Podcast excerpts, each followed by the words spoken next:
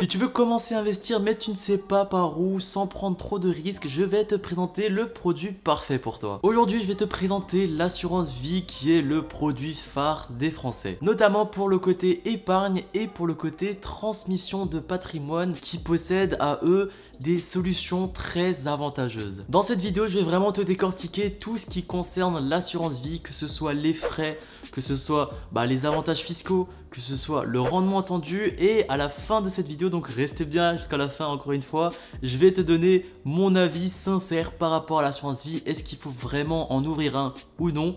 En tout cas, restez bien jusqu'à la fin. Si tu ne me connais pas encore, je m'appelle Cédric Meyer. Sur cette chaîne, on traite de l'investissement et des finances personnelles. Ces domaines peuvent t'intéresser, je t'invite directement à liker, à t'abonner avec la petite clochette ultra important. Ça m'aiderait vraiment énormément dans mon travail. Petite précision, si vous préférez juste écouter l'audio, vous pouvez retrouver cette vidéo en version audio sur Spotify et Apple Podcast. Et si vous préférez lire, il y a également une version euh, article sur mon site qui devrait bientôt sortir. Je vous mettrai tous les liens dans la description. Et on enchaîne. On part directement sur la présentation de l'assurance vie. Comme je te l'ai dit juste avant, c'est vraiment l'enveloppe préférée des Français. Pourquoi? Tout simplement parce que vous pouvez vous constituer un patrimoine et aussi la transmission est très très avantageuse. Donc comme je te l'ai dit, tu peux te constituer un patrimoine car les rendements à moyen long terme sont un peu plus intéressants par rapport à un produit d'épargne classique comme le livret A. On va rentrer plus en détail juste après, mais pour le dépasser, il faudra prendre un léger risque. Je vais vous en dire plus juste après. Vous pouvez ouvrir une assurance vie auprès de votre banque ou d'une compagnie d'assurance. Je vous recommande déjà de passer par une assurance vie en ligne. On va voir si ça après, mais vis-à-vis des frais, ça va être beaucoup beaucoup plus avantageux avec les assurances en ligne. Mais on verra ça juste après. Il n'y a pas de limite d'ouverture d'assurance vie, tu peux en avoir vraiment autant que tu veux. Personnellement, j'en ai trois avec trois stratégies différentes. Ensuite, bah, tout dépend de tes objectifs, mais je vais te donner aussi un plan d'action à la fin de cette vidéo que tu pourras suivre pour t'aider vraiment un maximum dans ta recherche. Il n'y a également pas de plafond de versement comparé à un PEA où c'est limité à 150 000 euros. Il n'y a également pas de limite de durée de contrat, tout simplement lors de vos décès, ça va être transmis à la personne auquel vous avez choisi euh, lors du début de contrat. Vous pouvez également changer en cours de route, pas d'inquiétude. Et ce qui est intéressant de savoir, c'est qu'il existe un fonds de sécurité qui vous protège à hauteur de 70 000 euros. Donc voilà, ça peut être une stratégie de répartir bah, à la limite à chaque fois dans chaque assurance vie pour rester euh, dans ces 70 000. On passe directement aux idées reçues, j'en ai listé 3 il ne faut pas confondre assurance vie et assurance décès. Pour faire très simple, une assurance vie, c'est une enveloppe où vous allez investir dedans. Alors que l'assurance décès, vous allez payer une prime à un assureur qui lui ensuite s'engage à verser un capital à vos bénéficiaires lors de votre décès. La deuxième idée reçue, c'est que votre argent est bloqué pendant 8 ans. Ça, c'est entièrement faux. Au contraire, l'assurance vie est quelque chose de très très flexible. Ça dépend de l'assurance vie que vous souscrivez, mais généralement, vous pouvez retirer votre argent sous 60 heures. Donc voilà, ne vous inquiétez pas par rapport à ça. Ce que les gens confondent, c'est par rapport à la fiscalité. On va vraiment y aller en détail juste après. Mais en gros, avant 8 ans, sur votre plus-value uniquement, donc si vous gagnez de l'argent grâce à l'assurance vie, vous serez imposé à la flat tax donc de 30% sur la plus-value, alors qu'après 8 ans, vous allez payer moins. Mais encore une fois, ça ne concerne que la plus-value. Par exemple, si vous mettez 100 euros sur votre assurance vie et que vous souhaitez retirer 100 euros demain, ben vous n'allez pas payer d'imposition parce que ben, c'est uniquement votre capital qui est en jeu. Et le troisième point que j'ai vu sur un forum, après je sais pas, il date un peu, mais il y a marqué que ben, l'assurance vie est uniquement réservée pour les riches. C'est entièrement faux. Vous pouvez ouvrir une assurance vie. Euh, des fois, il y a des assurances vie qui coûtent zéro. Personnellement, moi j'ai une assurance vie qui m'a coûté 500 à l'entrée et tous les mois je mets 100 euros. Après, c'est moi qui décide. Donc vraiment, c'est réservé pas uniquement aux riches, c'est vraiment accessible à tout le monde. On va passer à la partie rendement. Je pense que c'est une partie qui vous intéresse énormément.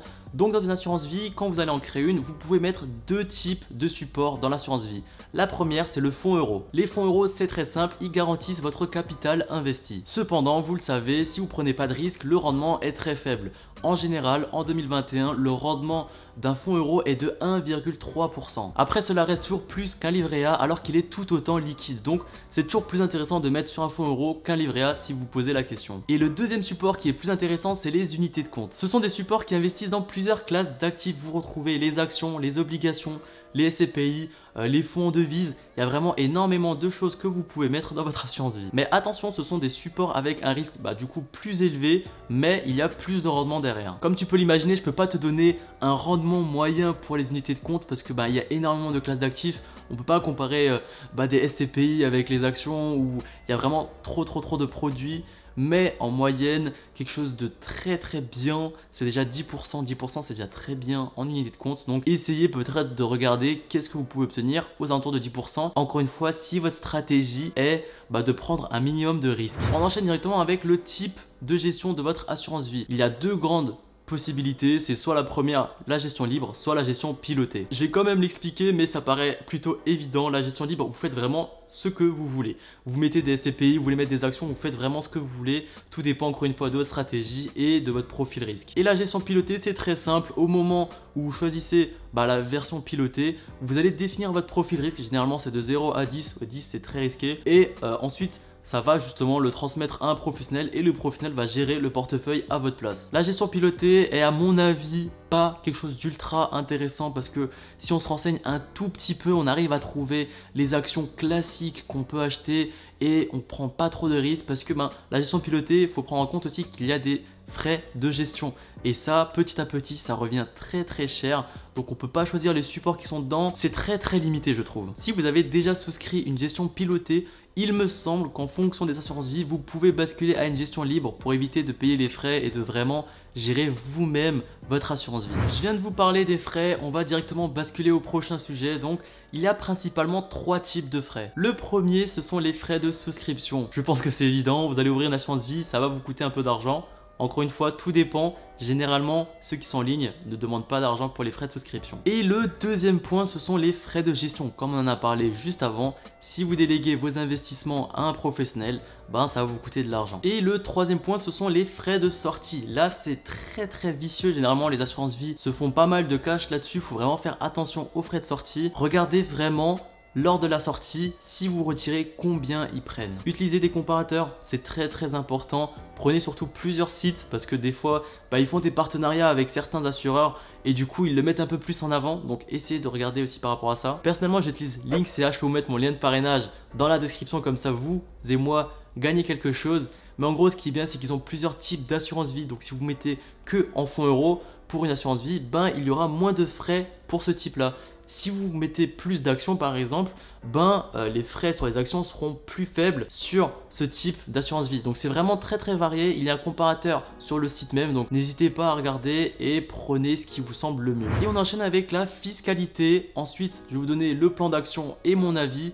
Fiscalité, c'est très très important à savoir. Donc comme je vous ai dit, avant 8 ans, sur la plus-value uniquement, vous allez payer la flat tax qui est de 30%. Je vais répéter un peu pour que ça rentre bien, mais en gros la plus-value, par exemple, si vous mettez 100 euros et qu'au bout de 10 ans, ben, vous allez faire 10%, du coup vous allez ressortir avec 110 euros, vous allez uniquement payer sur la plus-value, donc sur les 10 euros et pas sur les 110 euros. C'est très très important à se mettre en tête. Moi avant je croyais que c'était sur la totalité, du coup je trouvais pas ça intéressant, mais c'est uniquement sur la plus-value. Donc si on reprend l'exemple juste avant, les 10 euros, on prend les 30%, on les enlève et on a 7 euros dans notre poche, donc au total on se retrouve avec 107 euros. Et c'est là où ça devient intéressant, après 8 ans jusqu'à 150 000 euros, vous allez uniquement payer sur la plus-value 24,7%. Mais attention, il y a un abattement annuel sur les gains de 4600 euros si vous êtes seul ou 9200 si vous êtes en couple. Je vais essayer de te donner un exemple pour vraiment que tu comprennes le plus facilement possible. Admettons que tu as mis 10 000 euros sur une assurance vie, elle prend 10% euh, au bout de 10 ans. Donc tu as 1000 euros de plus-value. Donc tu as fait 1000 euros de plus-value, ça ne dépasse pas les 4600 de l'abattement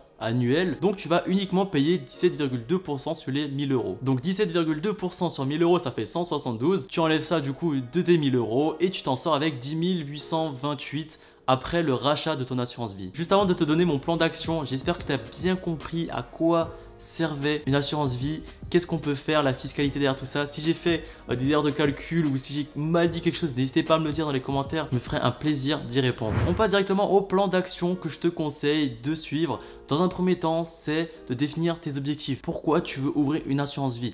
Est-ce que tu veux investir en bourse avec? Est-ce que tu veux investir euh, dans l'immobilier en profitant de la fiscalité, euh, bah, de l'assurance vie? Est-ce que tu veux tout garantir et mettre en fonds euros? Tu dois vraiment définir ta stratégie dès le début. Une fois que ta stratégie est définie, tu dois choisir le type de contrat. Donc comme je te l'ai dit, soit tu mets 100% fonds euros, soit tu mets 100% unité de compte, soit tu fais 50-50.